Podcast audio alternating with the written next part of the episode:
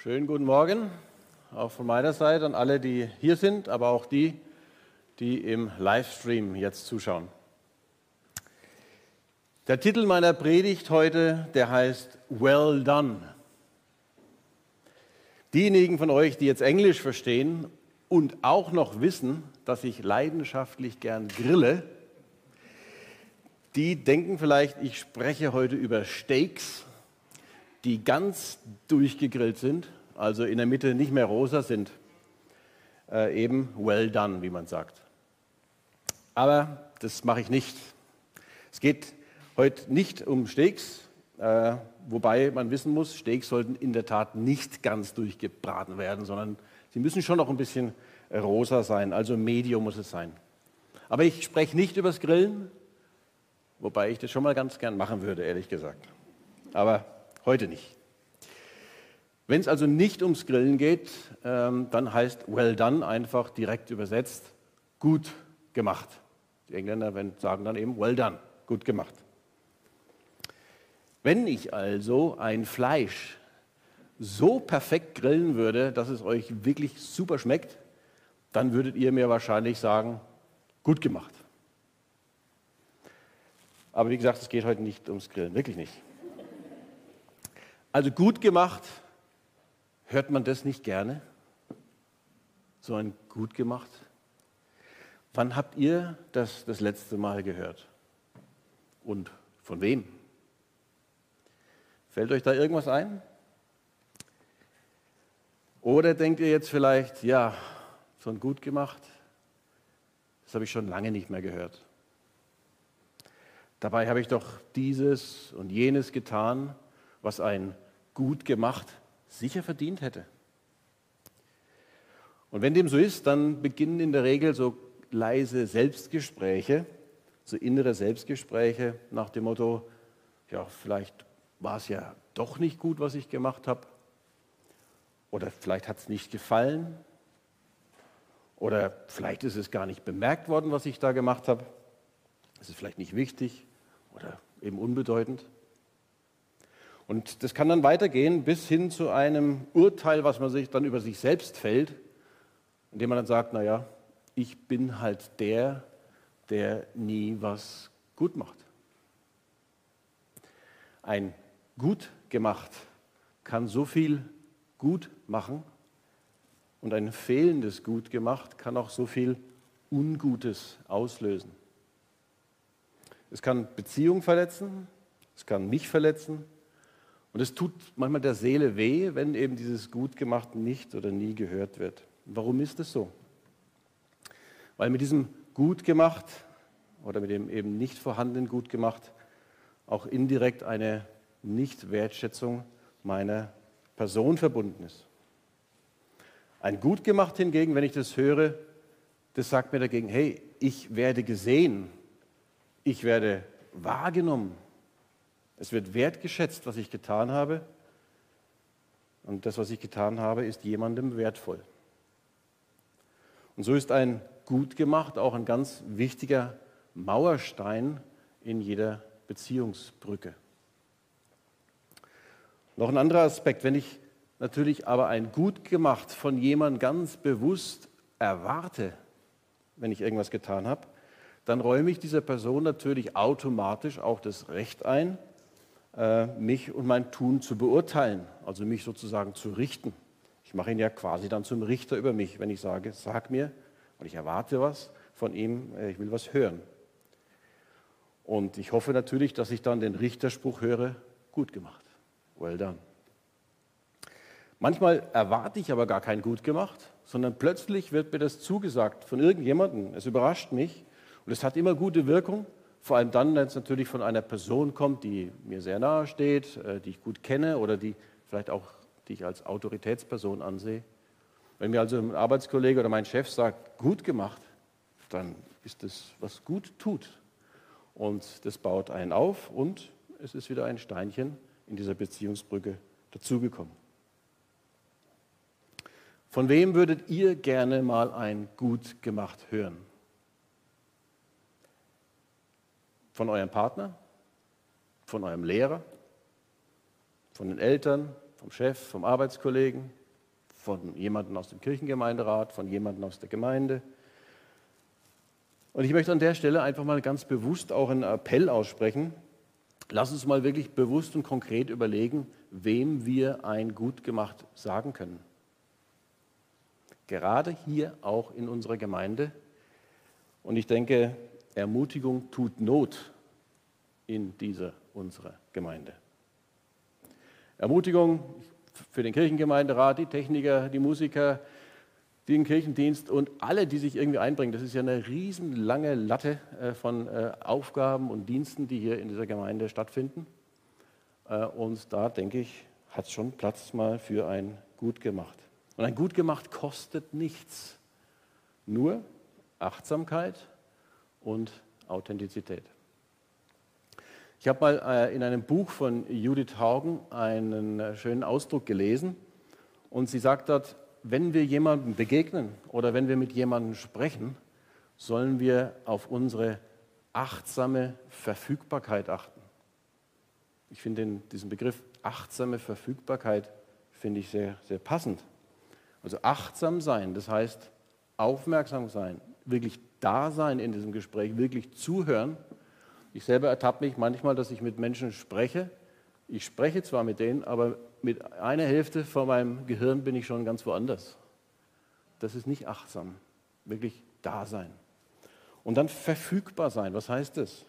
Das heißt, darauf eingehen, wenn ich ja zuhöre, dann kann ich darauf eingehen, dann kann ich reagieren drauf oder ich kann sogar agieren. Wenn ich sage, ah, aber könnte doch dies und jenes vielleicht für dich tun. Einfach da sein. Achtsame Verfügbarkeit, ich finde das einen sehr schönen Begriff. Und wenn wir achtsam und eben verfügbar sind, vielleicht fällt uns dann vielleicht auch auf, was der oder diejenige getan hat, was dann, wenn es passt, natürlich auch ein gut gemacht wert ist.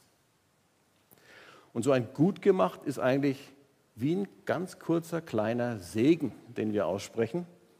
Und in dem Sinne können wir zu Segenspendern werden durch so zwei kleine Worte. Und ich möchte es natürlich ja gerade praktisch machen. Ihr wisst, ich möchte immer Predigten praktisch machen. Ich möchte auch heute konkret so einen Segen aussprechen. Und äh, ich bin froh, dass ihr zwei da seid. Ich habe euch jetzt mal ausgewählt, Martina und Bernd Hölstin. Die machen den Schaukasten vor der Kirche. Da läuft praktisch jeder jetzt dran vorbei, muss er ja, weil da ist kein Eingang mehr, sondern nur ein Ausgang. Also muss jeder an dem Schaukasten vorbeilaufen. Das macht ihr schon, ich weiß nicht wie lange, Monate, vielleicht schon Jahre. Zehn Jahre. Genau, seht ihr? Ich weiß es gar nicht, wie lange schon, ich, aber lange, sehr lange. Und der ist immer wieder neu gestaltet. Und von daher ein gut gemacht und ein vielen Dank dafür, dass ihr das tut, so treu über so viele Zeit.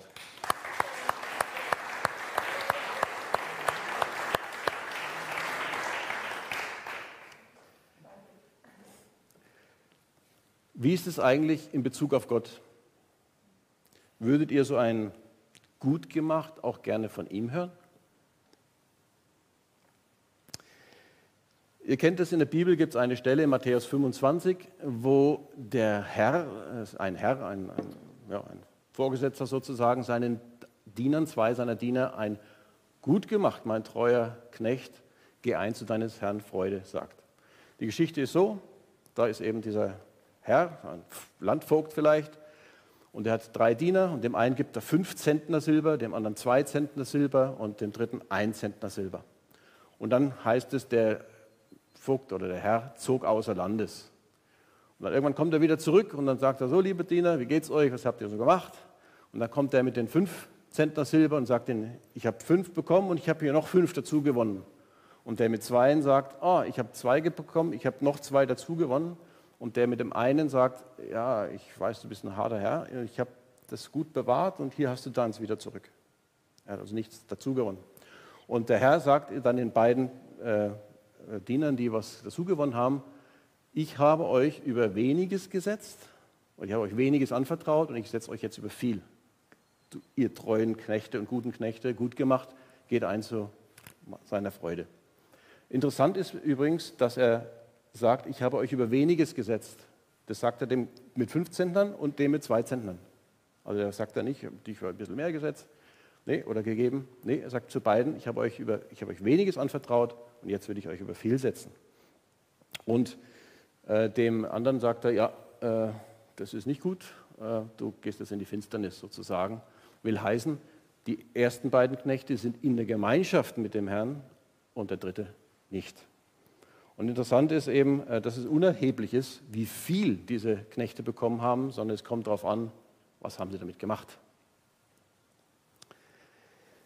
Es handelt sich natürlich da um Gleichnis äh, und die Frage ist, was bedeutet dieses Gleichnis und wofür stehen eigentlich diese Zentner Silber? Das ist ja Geld, eine Geldmenge gewesen. Aber ich meine, sie stehen in diesem äh, Gleichnis für das Wort Gottes, nämlich das Evangelium, welches wir von Gott hören.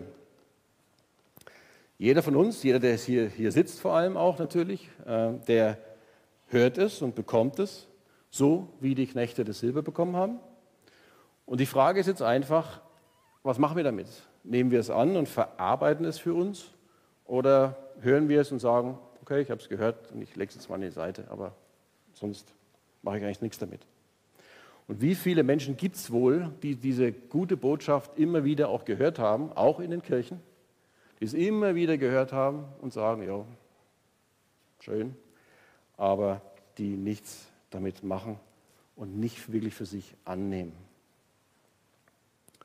Es ist dann mit diesen eigentlich wie mit diesen Knechten, die zentnerweise Silber bekommen, zentnerweise dieses Wort hören, aber eben nichts damit machen. In dem vorangegangenen Abschnitt in, in der Bibel ist übrigens, äh, da geht es um diese zehn Jungfrauen, die auf den Bräutigam warten. Und dann kommt der Bräutigam irgendwann und dann geht es los. Und fünf von diesen äh, Jungfrauen haben Öl in ihren Lampen. Und die haben dann natürlich brennende Lampen, als der Bräutigam kommt. Und die anderen haben kein Öl. Und dann brennen die Lampen logischerweise nicht. Und der Bräutigam sagt, ich kenne euch fünf ohne das Öl, kenne ich nicht. Ihr kommt nicht in, diese Gemeinschaft, in seinen Festsaal und die anderen kommen rein. Wir sehen, das ist eigentlich eine sehr ähnliche Botschaft. Ähm, wer das Wort hat, also wer den Geist, den Geist aufgenommen hat, so wie die Lampen das Öl aufnehmen, der, der hat was, der hat was damit gemacht, mit dem, was er gehört hat. Und der wird in der Gemeinschaft mit äh, Gott sein. Das heißt, wenn wir sein Wort annehmen, dann werden wir in Gemeinschaft mit Gott in der Ewigkeit haben. Aber nur dann. Und eines Tages wird ja jeder vor Gott stehen, ob er glaubt oder nicht. Und dann wird Gott uns ansprechen, wenn wir so vor ihm stehen. Und dann wird er uns was sagen. Was wird er wohl sagen? Ich kann euch zumindest sagen, was ich dann hören möchte. Ich möchte, dass Jesus mir dann sagt, Wolfgang, gut gemacht. Gut gemacht, mein geliebtes Kind. Sei willkommen an dem Ort, den ich für dich bereitet habe. Das würde ich gern hören. Werde ich es hören? Ja, ich werde es hören. Warum? Jetzt nicht, weil ich super tolle Sachen gemacht habe oder weil ich hier ab und zu mal predige oder sonst irgendwas oder weil ich nicht allzu vieles Kriminelles gemacht habe. Deswegen nicht. Denn was ich getan habe oder nicht getan habe, spielt keine Rolle.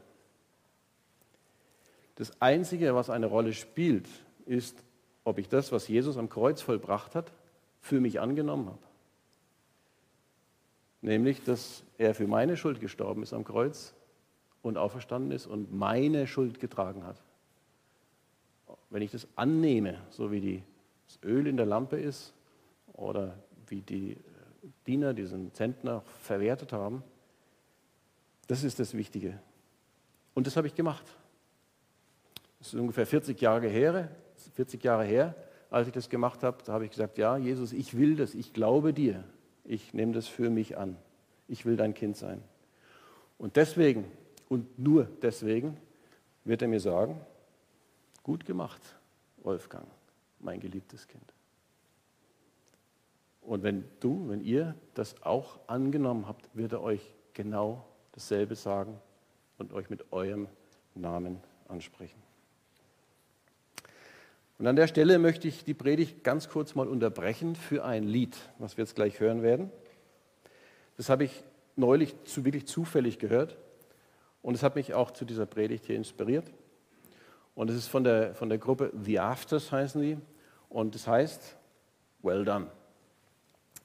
Es ist auf Englisch, deswegen möchte ich euch kurz den Text mal äh, auf Deutsch sagen. Ihr werdet den dann auch eingeblendet sehen äh, oben. Aber dass man sich das mal nochmal vor Augen führt, was die da singen. Und ich fand es eben sehr passend. Also im Text kommt vor, wie wird es eigentlich sein, wenn mein Schmerz vergangen ist und alle Sorgen dieser Welt einfach verschwinden? Wie wird es sein, wenn du meinen Namen nennst? Dieser Moment, wenn ich dich von Angesicht zu Angesicht sehe. Wie wird es eigentlich sein, wenn die Tränen versiegt sind und alles Zerbrochene endlich wieder heil ist?